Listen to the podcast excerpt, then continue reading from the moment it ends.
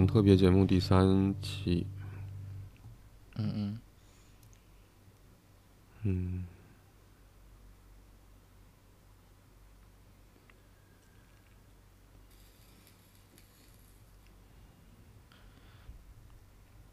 还要读你的文章吗？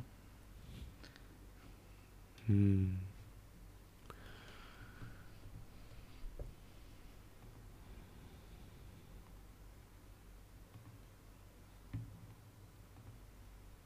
你先读一读好了。上一期结束到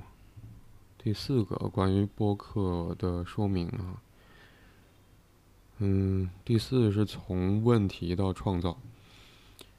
心理咨询和治疗解不解决问题？发现问题的时候是不是要去解决？咨询和治疗是不是解决问题的一种方法？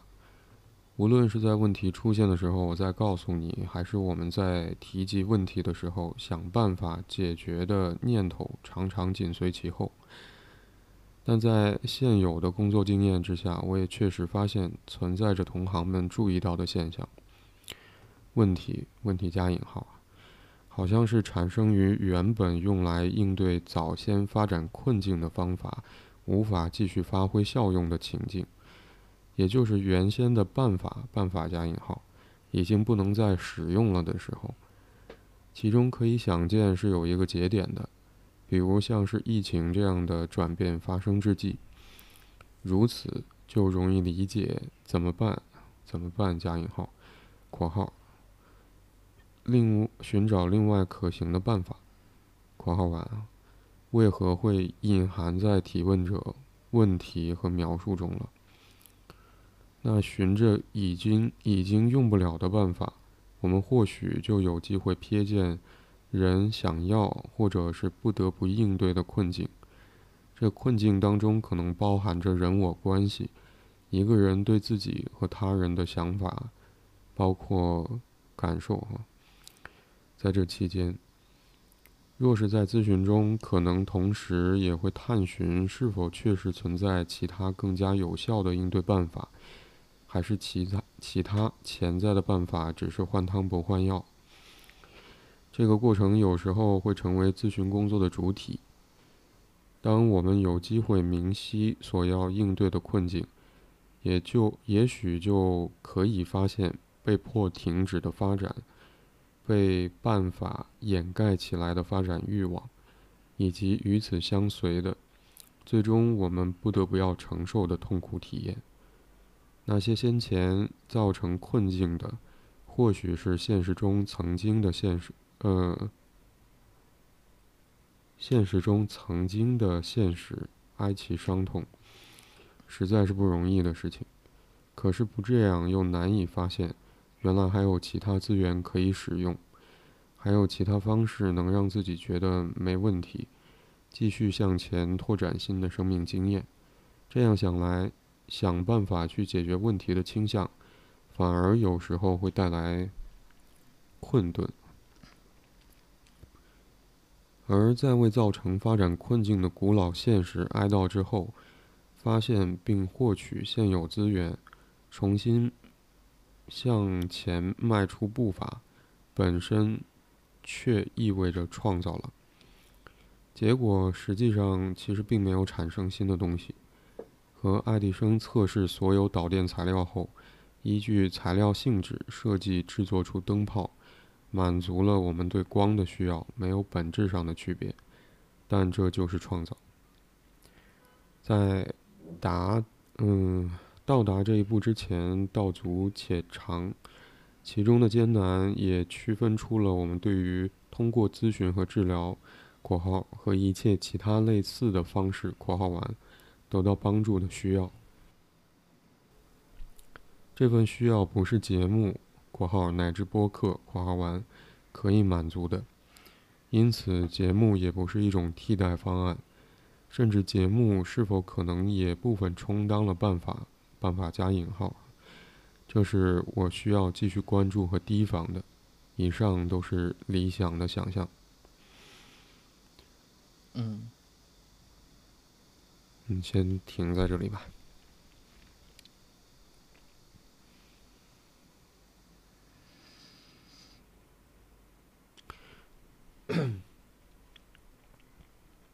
我觉得在这一段里面好像有一个隐含的问题。嗯也似乎跟我们每次常规节目讨论的那些问题的选题我觉得好像还是有一些关系的。嗯嗯嗯。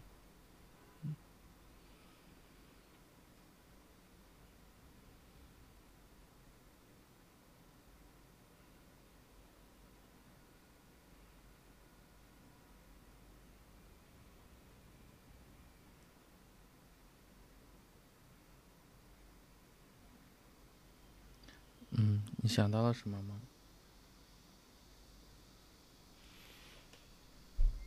嗯，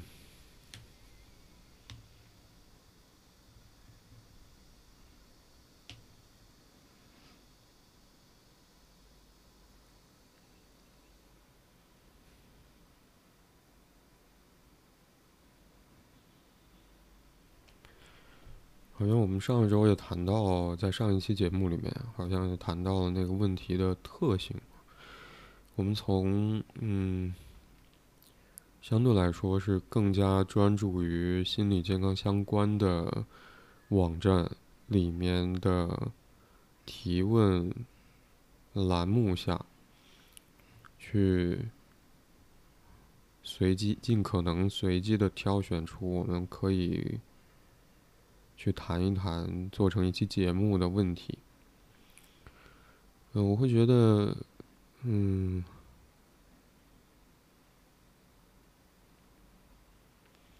好像我们直接这个节目做在制作或者说在开始去构思这个节目的那一刻，我会觉得就是在触及问题本身，或者我们上一次也会提到说那些提出问题，呃，写下描述，把这些内容放在网上的人，或者有的时候我们在看到一些问题的时候，会觉得仿佛那个问题就像是被抛掷在一个，嗯，或许能够得到解答的空间里面，似乎有被抛掷在这样一个空间里面的味道的时候，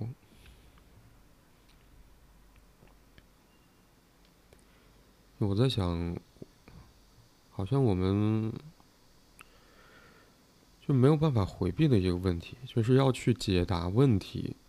还是拿着这些问题去做一些其他的事情。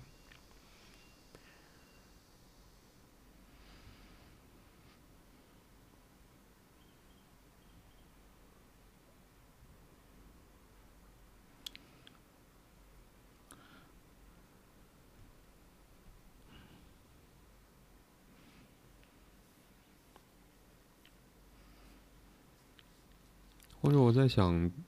我们看到的每一个提提问啊问题的内容，嗯。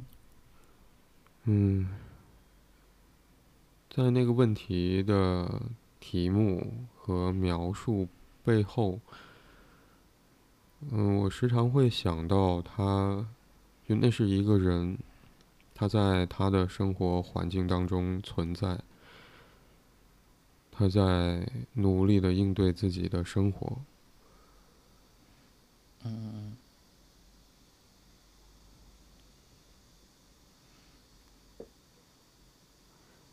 就我想到这个的时候，我其实很难会，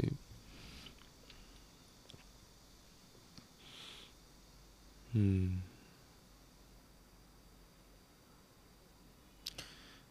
就我很嗯。疑惑，那个问题背后的人，他真的只是希望说，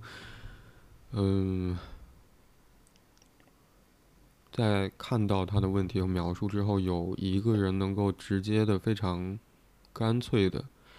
提出一个，嗯，让人会觉得立竿见影的、非常有效的解决办法吗？嗯嗯，我我想起我们在，我忘记了具体哪一期的节目里边，当时我有说过，嗯，嗯就任何一个提问提问者，就是任何一个问题的背后，这个提问者本人实际上是会有一些答案的。嗯嗯，不然的话，如果就像怎么讲，一道题你不会，有个人告诉你该怎么做，然后逻辑上来讲，你就应该去做了。嗯，而且，呃，我相信啊，就是有一个问题在心里边，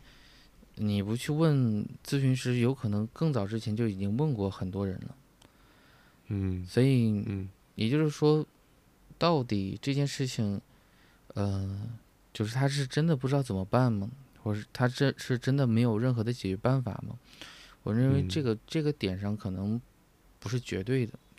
嗯嗯，而且问题啊，就像精神分析会把症状当成这个，呃，就潜意识压抑，呃，然后从这个或者说即将突破压抑的这个位置里边所呈现出来的妥协物，它是一嗯。个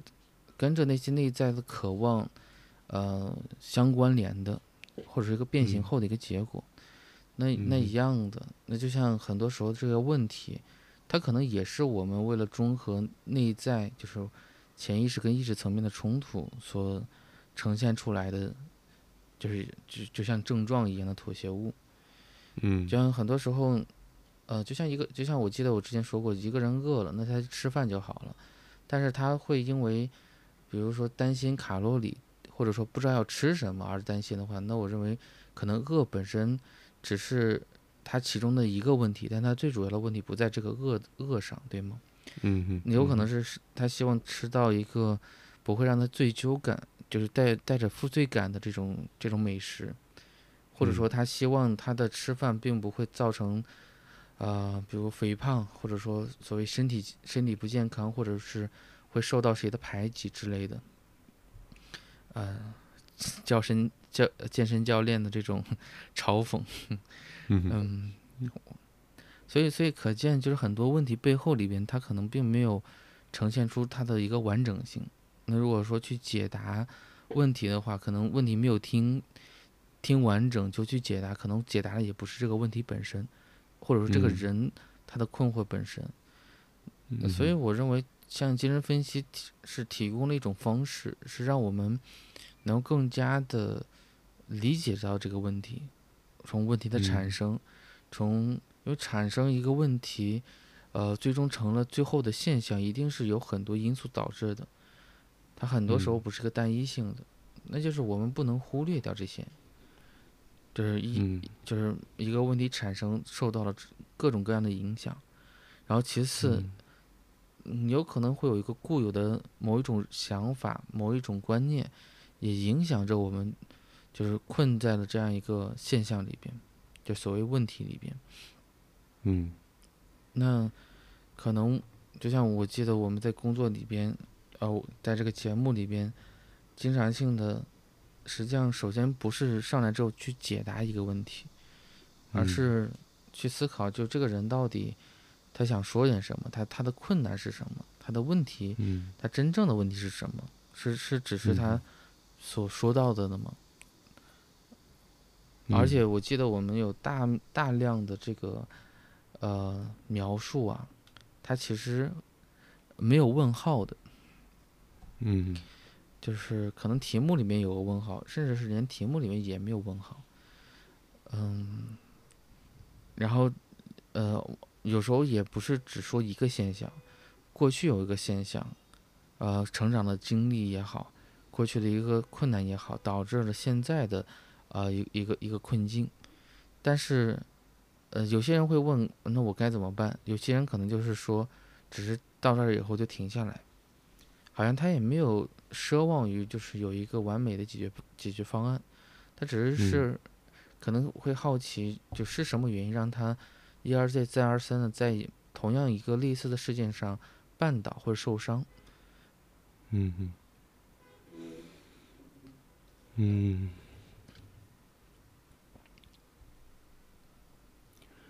刚才说问题或者症状，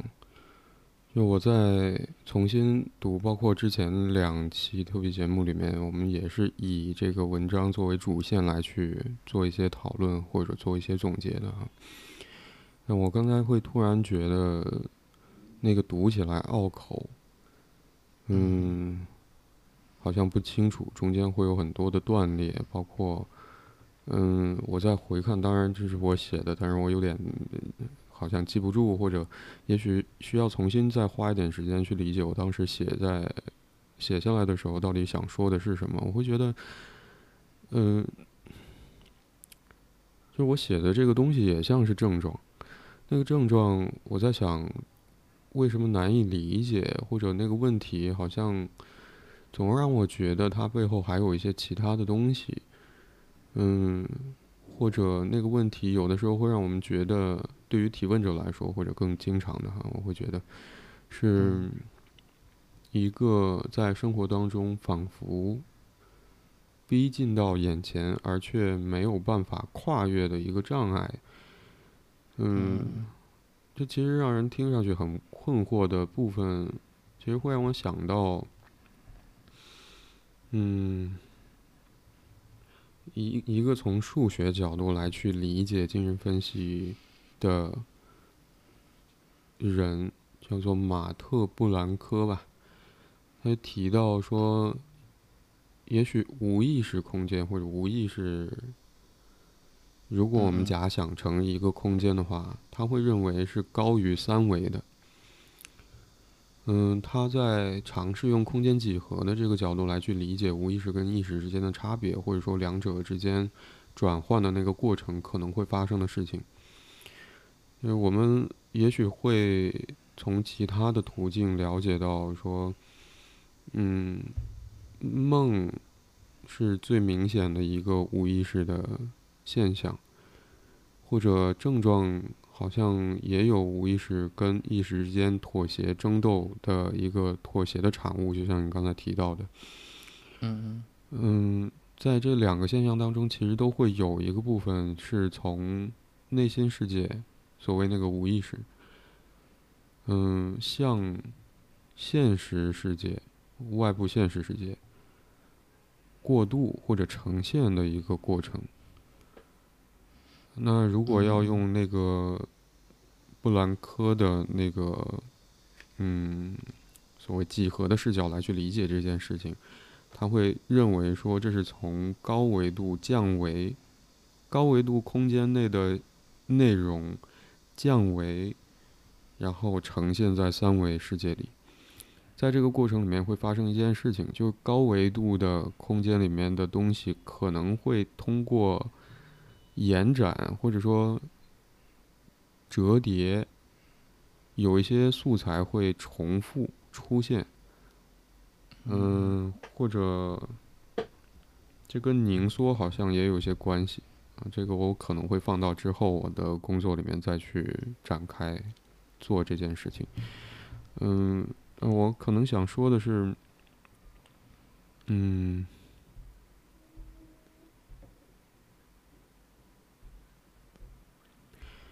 就我会觉得，时常在我们常规的讨论问题的节目里面，我时常会觉得，我们面对的那些文本已经足够了。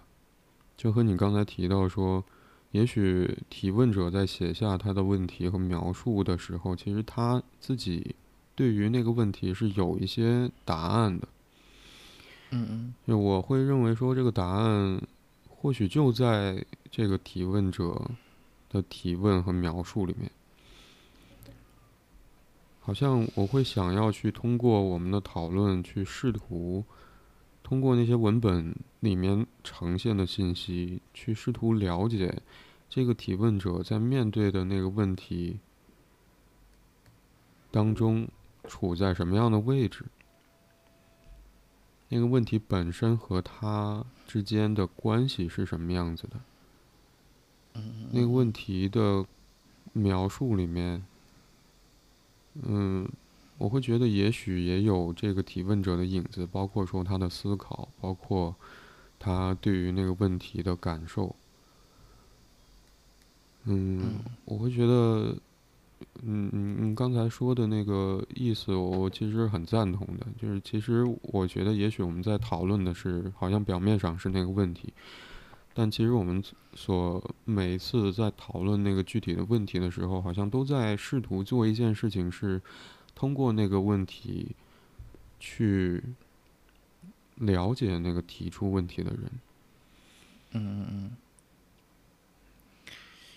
嗯，嗯，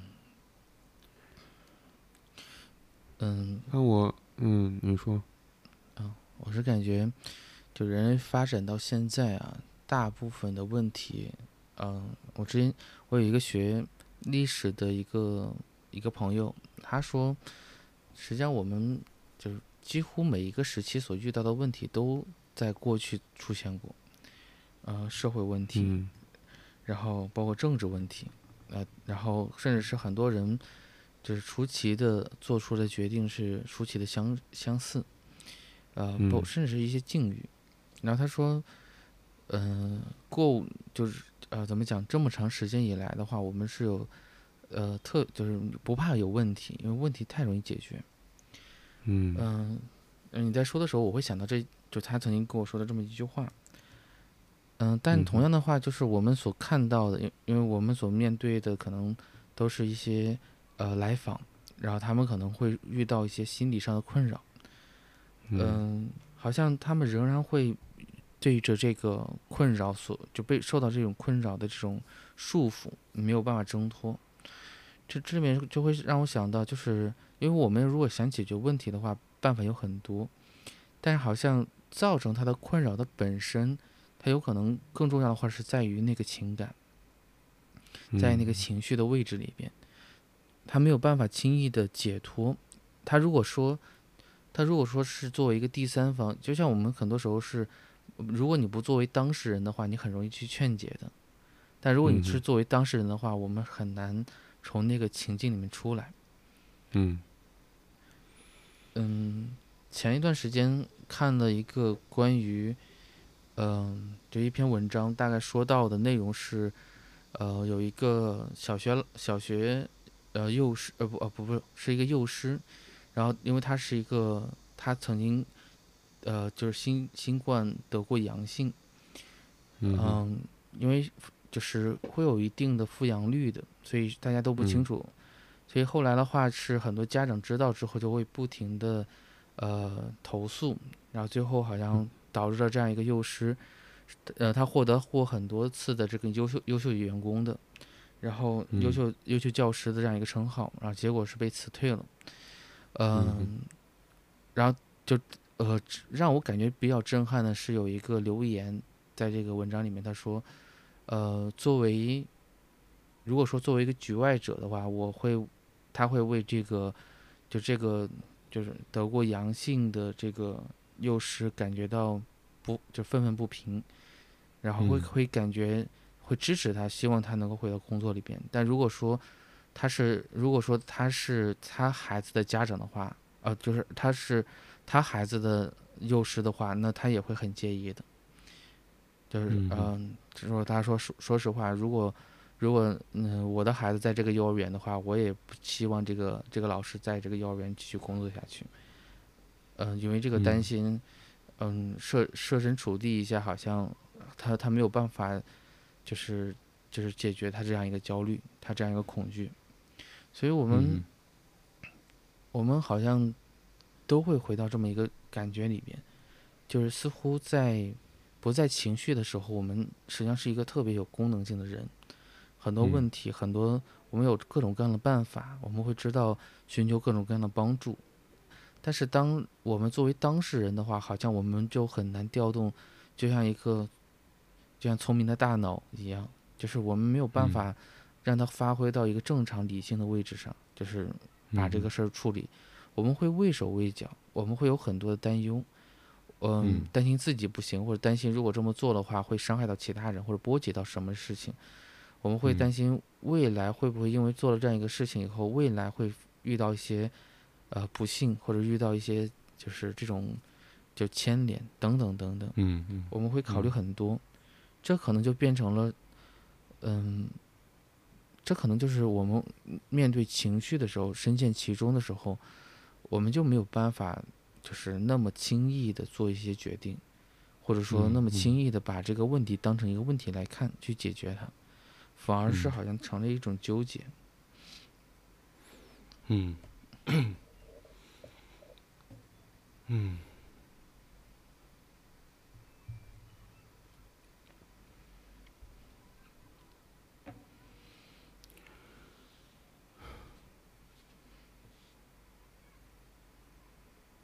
所以你说到的这个问题，其实从就是刚刚你所写的内容啊，你在嗯嗯看看完又回想我最开始看的时候，差不多就是这几段里面感触是比较深刻的。我认为这就是一个真相，因为问题本身不在于那个所谓呃意识形态上的问题，嗯，而在于我们可能无意识的一种，其实是一种失控的感觉。我们不清楚到底自己究竟想做哪样一个选择，我们陷入到了一种，呃，一种潜在的恐惧里边。嗯。所以，那个时候就像一个失去了，嗯，核心的部分一样。我们不就不知不清楚自己是谁，那我们也就很难做出一个让自己不说满意，或者说属于自己的一个选择、一个决定。那这样的这样的话，这无疑我们会会被这个问题所所轻视，但实际上这个问题本身已经超越了它就原本的存在的意义。嗯，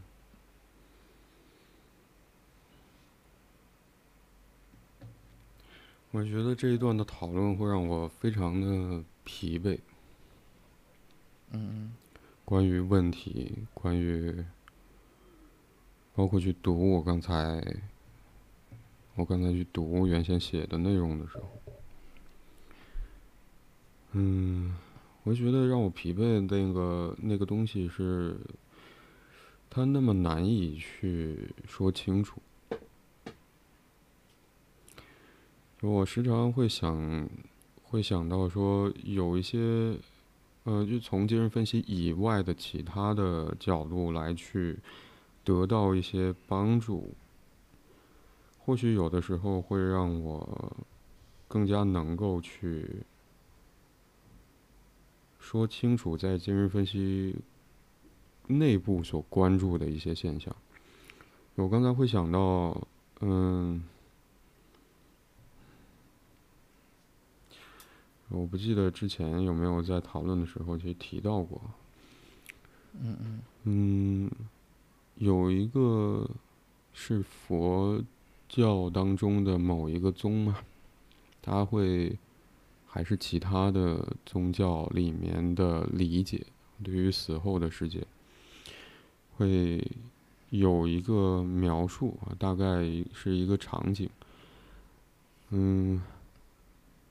在那个描述当中，他会认为说，当我们离开这个世界，死掉之后。大概会出现在一个非常恐怖的场景下，那个场景可能因人而异，就大概每一个人可能都要去面对，让，嗯，自己感到最恐怖的一个，大概是怪兽，或者说嗯魔鬼，无论是什么，大概是那样一个形象。就像是《哈利波特》里面有一个柜子，是吧？那个柜子一打开之后，就是那个人站在柜子前的人最恐惧的东西。嗯嗯嗯嗯，有点像是那个东西。而这是一个对于我们是否重新会进入轮回的一个考验。大概是那个考验是说，我们是否最终能够去承受最让我们恐惧的东西。就在这个描述当中，我会觉得，在那个视角下，仿佛对于人而言，最原始、最根本的情绪，仿佛就是恐惧。嗯，我在想这件事情的时候，我会觉得，也许和那些问题，就是每一个提问者提出的那个问题当中，嗯。我会觉得是有一些关联的，那个关联在于说，呃，我在文章里面提到说，每一个问题的发生，或许都是原先我们在应对更先前出现的，或许跟我们的精神发展有关的那个困境。嗯，哦，那个困难的感觉又重新出现，真的是很难。嗯。好像很难用非常抽象的话语来去描述清楚。嗯，我觉得也许还是拿疫情来说，或许容易一些。就疫情的发生，让我们有一段时间不得不待在家里面。嗯嗯。嗯，这迫使我们重新要去面对我们自己内心。重新面对我们和家人的关系，重新面对我们和，嗯，和自己的关系，或许是。那原本如果我们不必停在家里面，或者说留在家里面，我们其实可以做很多的事情，外出运动、见朋友、出去工作。而出去工作，或者说出去。做的很多的事情，我在想，也许有的时候是在去应对。嗯，我在想有没有可能是提供了一种应对我们内心困境的方法。比如说，只要出去，或许我们就不需要一个人面对孤独。当我们可以与其他人保持联系，或许我们就可以应对孤独的感觉。重量。当我们可以出去工作，或许我们就可以通过这样的方式来去实现自己的价值，认为我们可以做一些事情。嗯，如果我们可以离开家，或许我们就不需要去面对我们和家人之间或许很纠缠的、让人很很很难受的痛苦的关系。所以，当我们不得不要停在家里面、留在家里面去面对这些东西的时候，嗯，反过来去看外出，就好像是一种应对内心困境的方法。而那个问题，仿佛是建立在说原先应对内心困境的方法不再起效之后才出现的。所以我在想。嗯，或许在我们希望得到一个应对内心困境方法的时候，其实好像是想要做的事情，嗯，嗯，我会觉得其中是有一些，呃。不想要去面对，或者恐惧于触及到我们原先的内心困境的一个方法。嗯，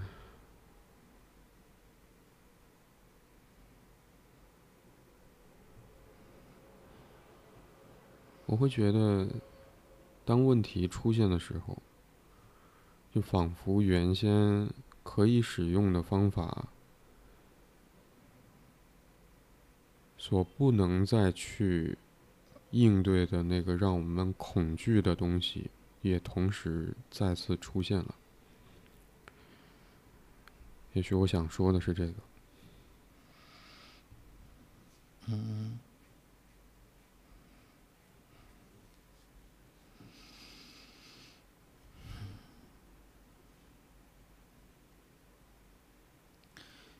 嗯，精神分析有一个观点，认为那是一种被激活，就过去被呃压抑下去的，或者说我们嗯，或者我们无法面对跟应对的这样一个过程，或者或者或者说是个人情节，嗯，再次被激活，而这个激活的原因可能是一种嗯诱发的，呃，因为这这件刺激这个刺激所导致的。也可能会内在有一种，可能是一种不甘，就嗯，对于过去的那种被伤害的体验感，或者说，呃，这种心结的产生的背后里边，无疑，它隐匿着的是我们可能最最原本的那个那个渴望。嗯，我们最无法忘记的就是我们那些真实的渴望。你对一个东西有有有过这种渴望，有过留恋的话，那。它不会因为时间消时间的久远而消失，它只会只有说，当你，呃，就真的不渴望了。但坦率的说，这个这个很难，或者说在某种意义上来讲，得到过补替代性的这种这种补偿满足过，可能某一种渴望才，或者对这个渴望的这种执念才会下降。嗯，但如果说我们不知道这个渴望的内容是什么，那个替代性的补偿可能。它一直达不到那个位置，达不到那个满足的那个那那个部分，所以这这无疑就产生了，我认为这就是矛盾的部分。嗯，有一个体会，就像，嗯，我怎么讲？就像那个，呃，我我经常会在就是讨论里边，或者带领着一些学习小组里边，有这么一个例子，就是一个。工作多年的优秀的外科手术医生，呃，当他忽然间，比如说家人、孩子受到了一个重大的事件，呃，然后他进入到了一个特别大的担忧里边，这个时候让他去手术台上，无疑是一个非常非常危险的事事情，不管是对于这个手术台上的病人，还是说对于这个医生本本人而言，呃，你这个时候做。你这个时候教他怎么去做手术，显然是很可笑的一件事情。我们唯一能干的事情是让他让那个那个危机度过，因为只要这件事情解决掉之后，他很快的就就就会恢复了之前那个优秀呃医生的水平。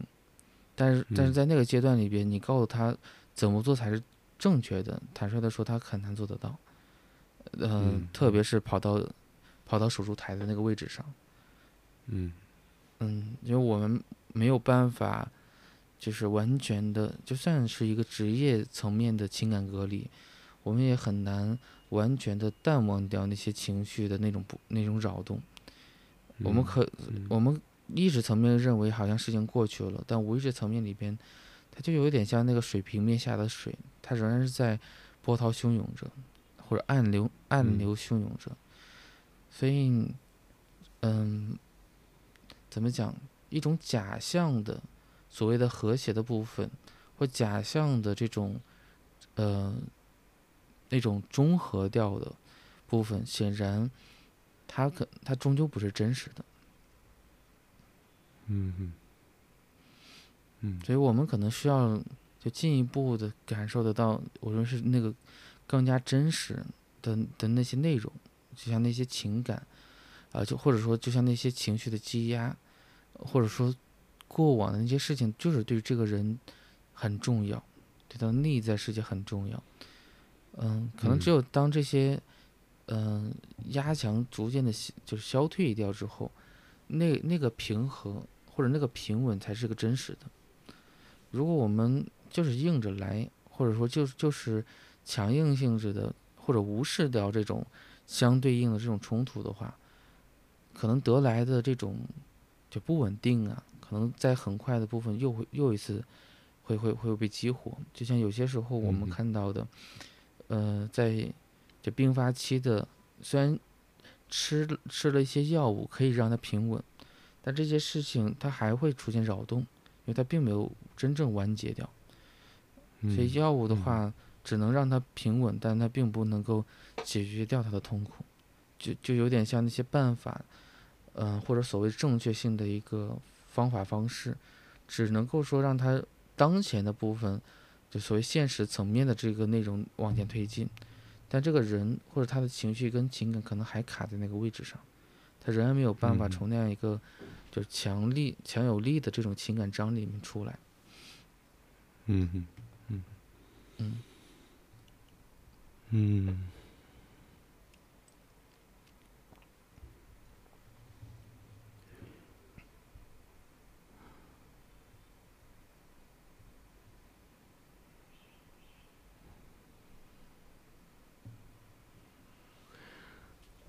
我想这就像是。就像是我们身体上的一个伤口啊。你刚才说的让我想起，嗯嗯嗯嗯，也许有的时候我们身体上会出现一个伤口，可能紧急需要的帮助是能够去对那个伤口进行消毒，然后去包扎它，嗯，不至于让那个伤口恶化，还可以，嗯，还可以使用某些功能，比如说。如果这个伤出现在手上，我们贴创可贴，或许它还可以去抓握一些东西，可能疼还是会疼的，但起码它会，呃，我们仍然可以用那只手。我想那个药物有的时候是在起这个作用，因为我们好像有的时候不得不要去应对现实生活当中发生的事情啊，那些一件一件具体的事情，我们需要去。呃，回到现实层面去发挥作为一个人生存的功能。但我想，对于那个伤口的愈合而言，那好像是更需要花时间的。嗯，我们的基因注定说，一个伤口它最终会愈合、会痊愈，也许会结下一些伤疤，但它最终会好起来。但在这个好的过程当中，是是需要时间的。就像你刚才说，嗯，可能有的时候我们是需要服用一些药物，无论是身体上方面的病痛，还是对于人类精神的变化、异常的变化，可能那个服用药物对于我来说，有的时候是必要的，是在于说，可能服用药物之后，所谓那些症状对于日常生活的侵扰就会少一些，起码能够。让我们还是，呃，恢复一些日常的生活功能，或者说社会功能。但除此之外，可能仍然需要花更多的时间来去慢慢应对，嗯，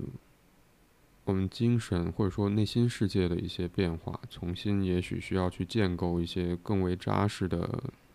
结构，或者说也许需要去重启。就像我在文章里面写到说，原先。或许因为困境而停滞的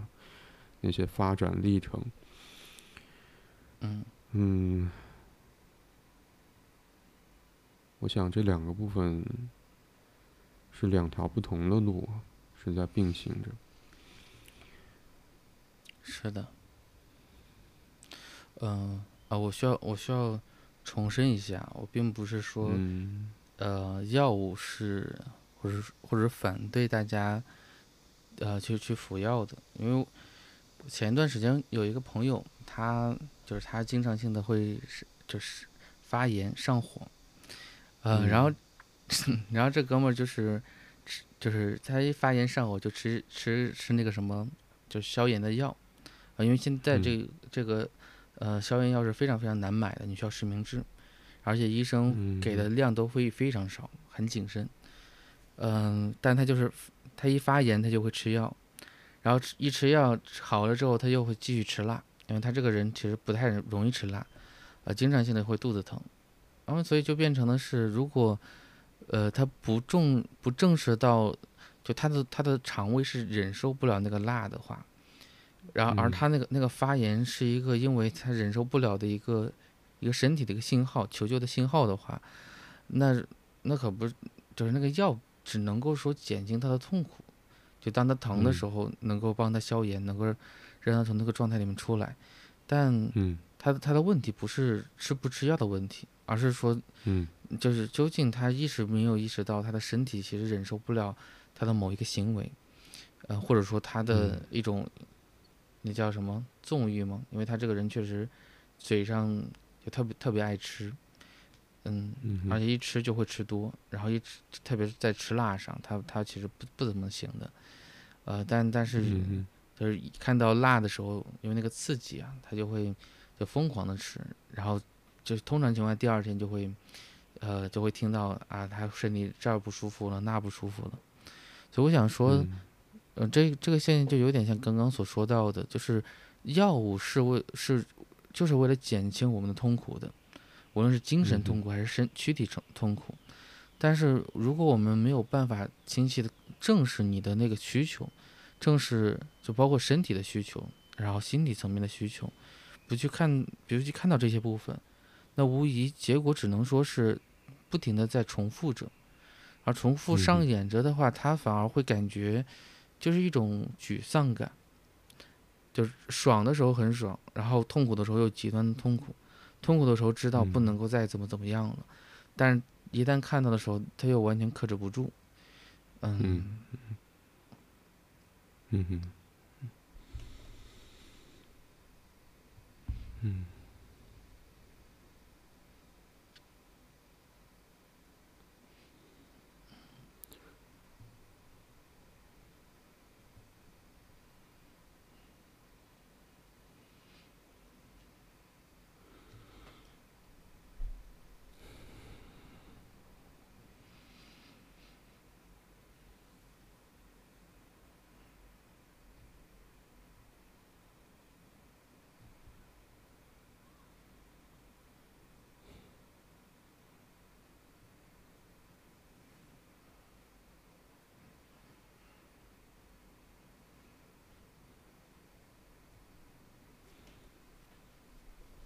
嗯，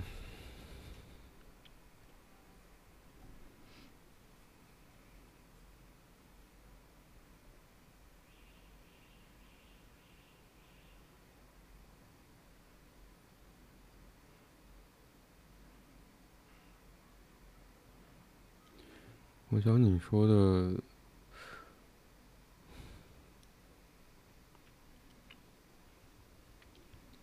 我会觉得，也许前面我提到那个身体上的伤伤口，那个例子或许并不是非常合适，因为我在想，如果身体上出现伤口的话，因为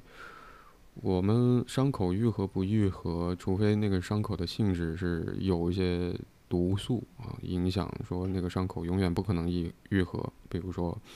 嗯嗯。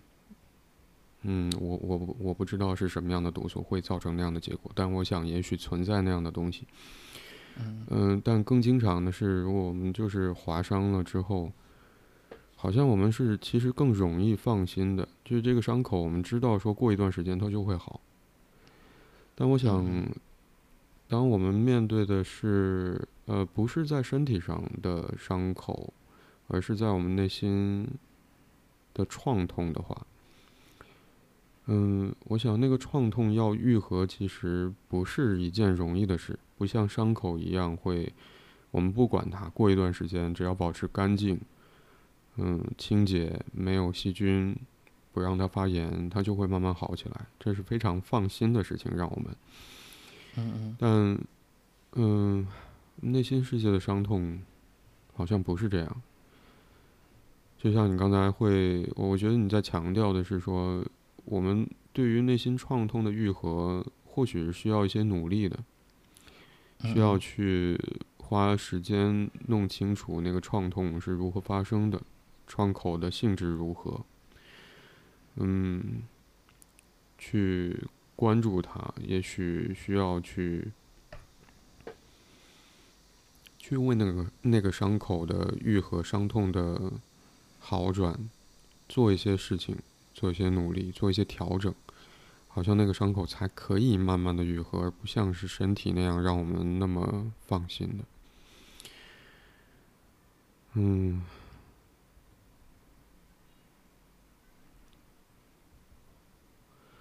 那我在想，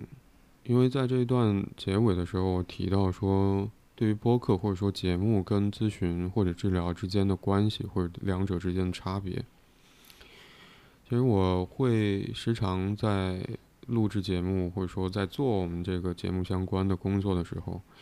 我想到说这个节目跟咨询之间的联系是什么，差别又在哪里？就我在文章里面会好像是想要去提出这个区别的倾向更多一些，嗯。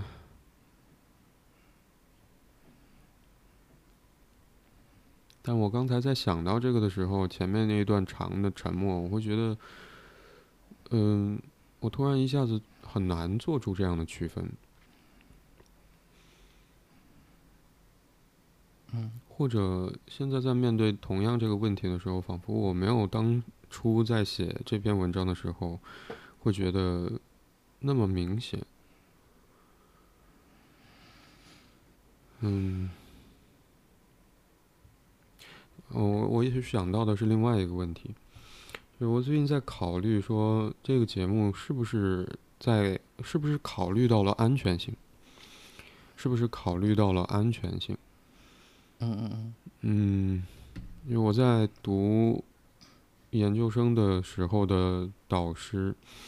会，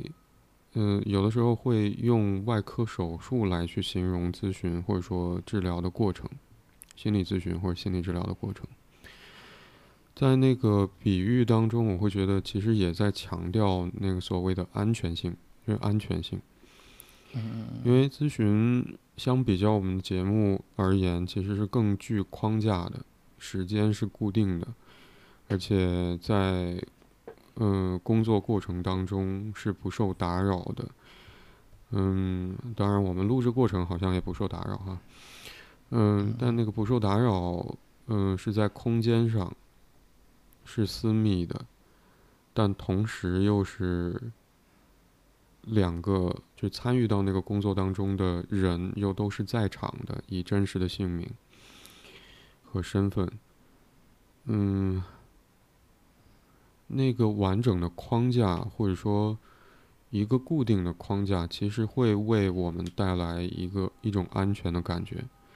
在那个空间内的五十分钟，我们可以任意的去谈论所有我们想到的事情。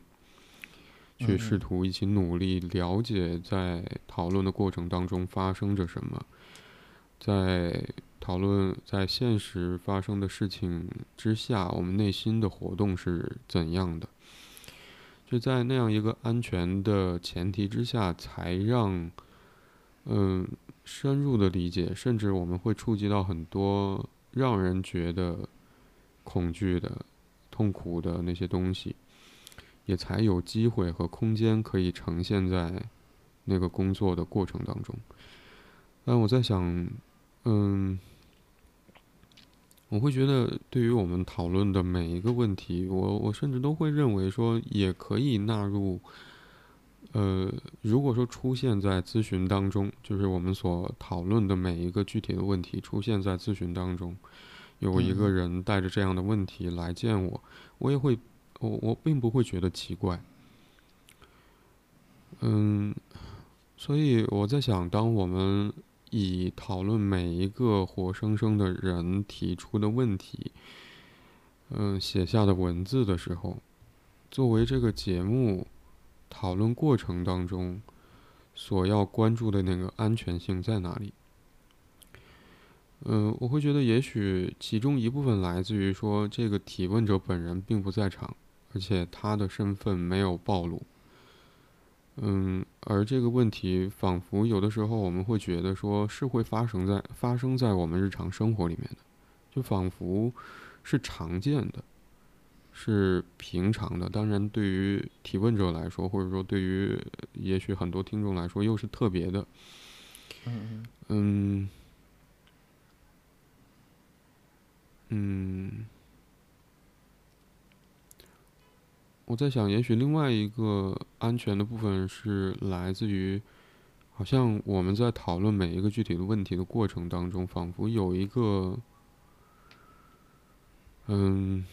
一直悬置在那儿的东西，我们并不会认为说我们讨论当中各自的理解。真的就是那个提问者现实当中的处境，而是我们试图好像想要去通过讨论努力靠近那个提问的人，他的处境到底是什么，他所感受到的也许是什么。嗯嗯嗯嗯，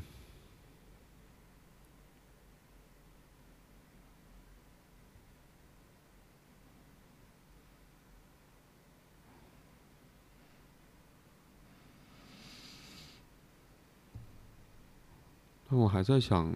我们节目跟咨询的差异。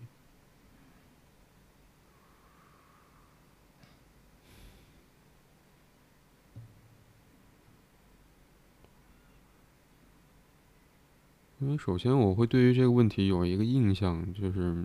就像我写的一样。嗯我们常规对于问题的讨论的节目包括播客本身是是无法去承载，或者说是没有办法，是完全是另外一个东西。是没有办法去承载咨询或者治疗的所触及的内容的，是没有办法替代的，也不是一个替代的方案。嗯。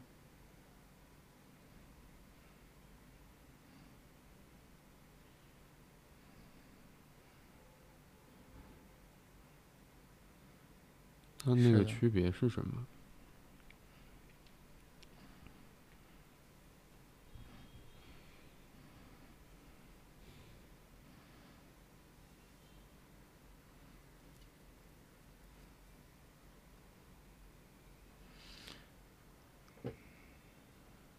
哎，直接性的区别应该是在一个交互上，就是我们并没有跟那个主体直接发生任何的这种。呃，无意识互动的，或者说，因为我们可能在解读，我们可能在揣测，但无疑那个人他是否能够听得到，因为这并不是一个直接性的一个回应，而是有点用他的问题作为一个载体来呈现我们的一个问题的一个解读，或者说这个人的困扰，或者关于心理或者精神分析所发现的一个真相，就是我们总总无法轻易的去。怎么讲？言说，没有没有办法轻易的看到我们内在的这种隐匿性的一些渴望，所以这个这个更像是，更像是一种倡导。嗯嗯，对，这显然跟咨询不太一样，因为我们可能因为讨论完之后，究竟，嗯，如果这个听众，呃，就是那个有一个，就这个提问者真的。在这个听众的位置上，他会给一个什么样的反馈呢？是否是否会因为我们的讨论而就是受益良多，还是说，呃，也也可能会被其他的情绪所覆盖掉？嗯嗯，比如说他感觉，嗯，但因为我们我们有时候选选题啊，很多时候不会看到。就特别这种，呃，因为我我感觉我们很多的这种题，呃，呈现出来这些问题都不都不是一个特别特别个性性的内容，反而是大部分的话还是容易容易出现的。嗯嗯嗯，所以它它往往嗯所具备的一些代表性，嗯，就像那个。罗翔老师经常会用张三，对吗？这这样一个代称来去做他的例子，来说明他想要去呈现的一些问题。我认为跟可能跟那个部分有点相似，虽然有有些不一样，因为确确实有有人在提问，但是我们并没有这直接面对这个人进行回答。说起来也挺有意思的。嗯哼。但无疑。听众来听我们这个节目，他们不是提问的人，但他们在听，听对这个问题的分析跟解答。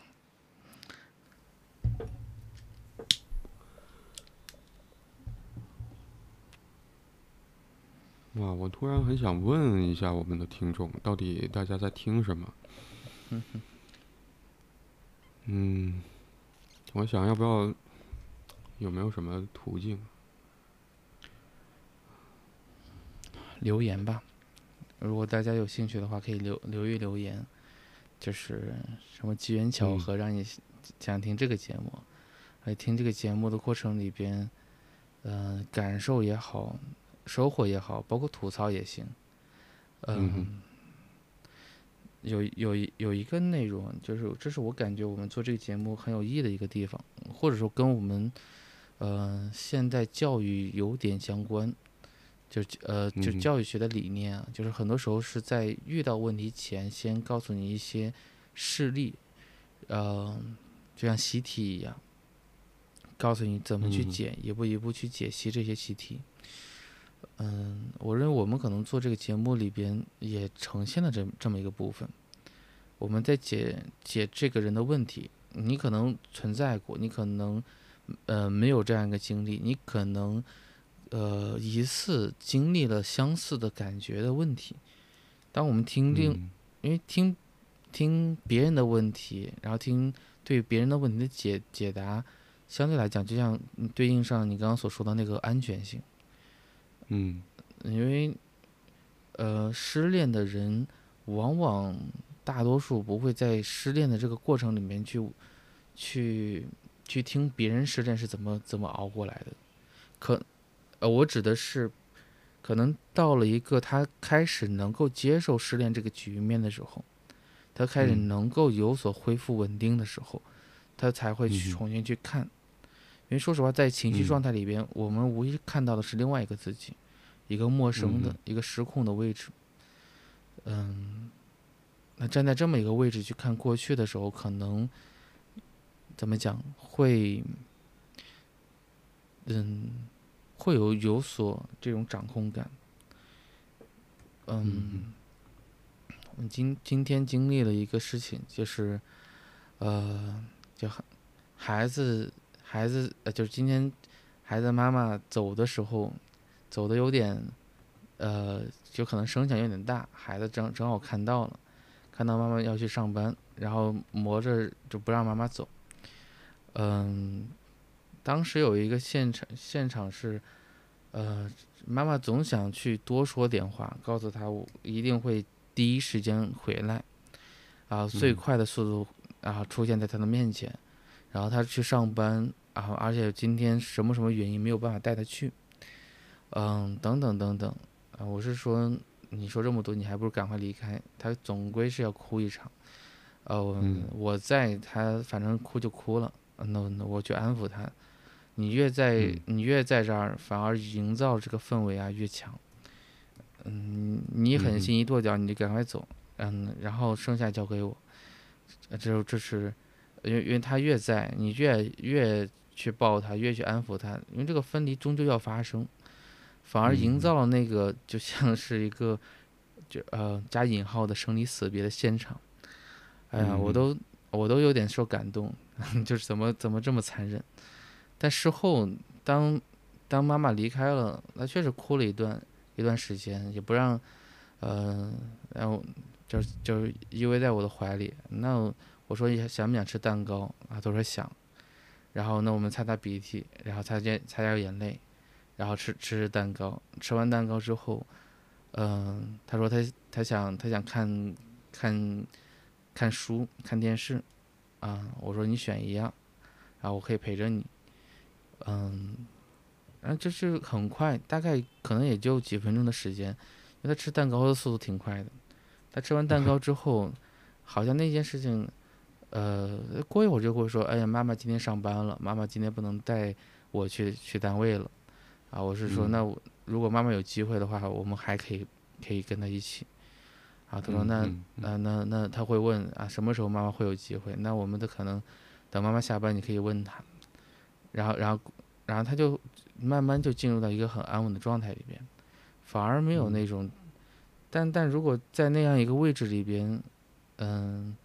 他妈妈越犹豫，因为他确实快要迟到了，然后然后其次的话，周围的这个人去安抚，就有点像是。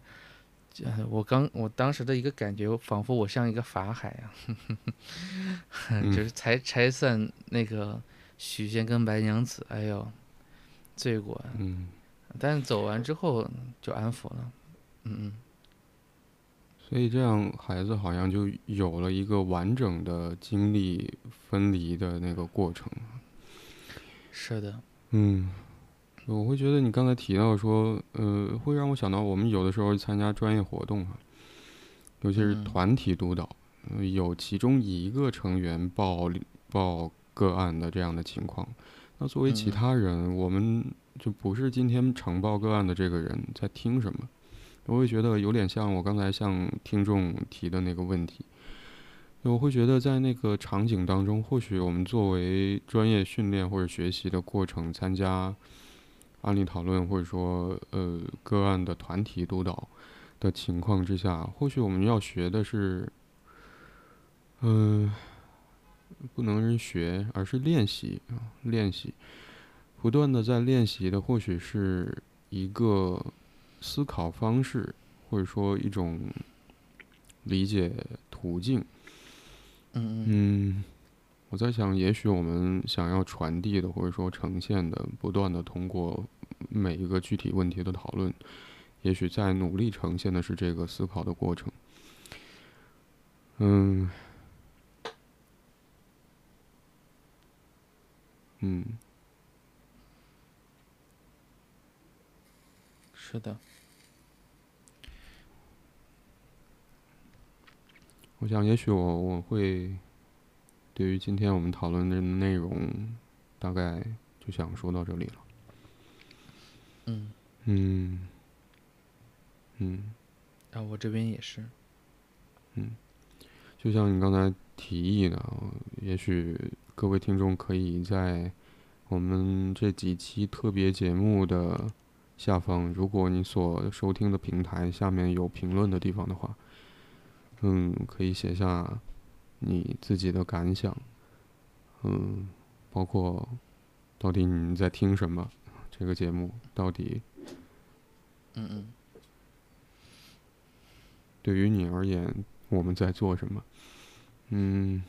或者没有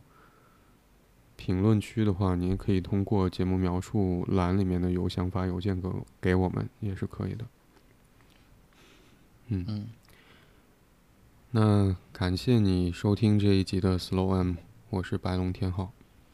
我是李阳，嗯如果你喜欢这一集的内容，请点赞、评论、分享。如果你有任何关于节目内容的想法和建议或意见，或者想要分享你所关心和在意的事情，可以通过节目描述栏里的邮箱发邮件给我们。现在你可以通过喜马拉雅、小宇宙、Moon FM、苹果播客、安可、Spotify、Google Podcast、Pocket Casts 等平台订阅并收听 Slow M。那今天我们就讨论到这里，拜拜。拜拜。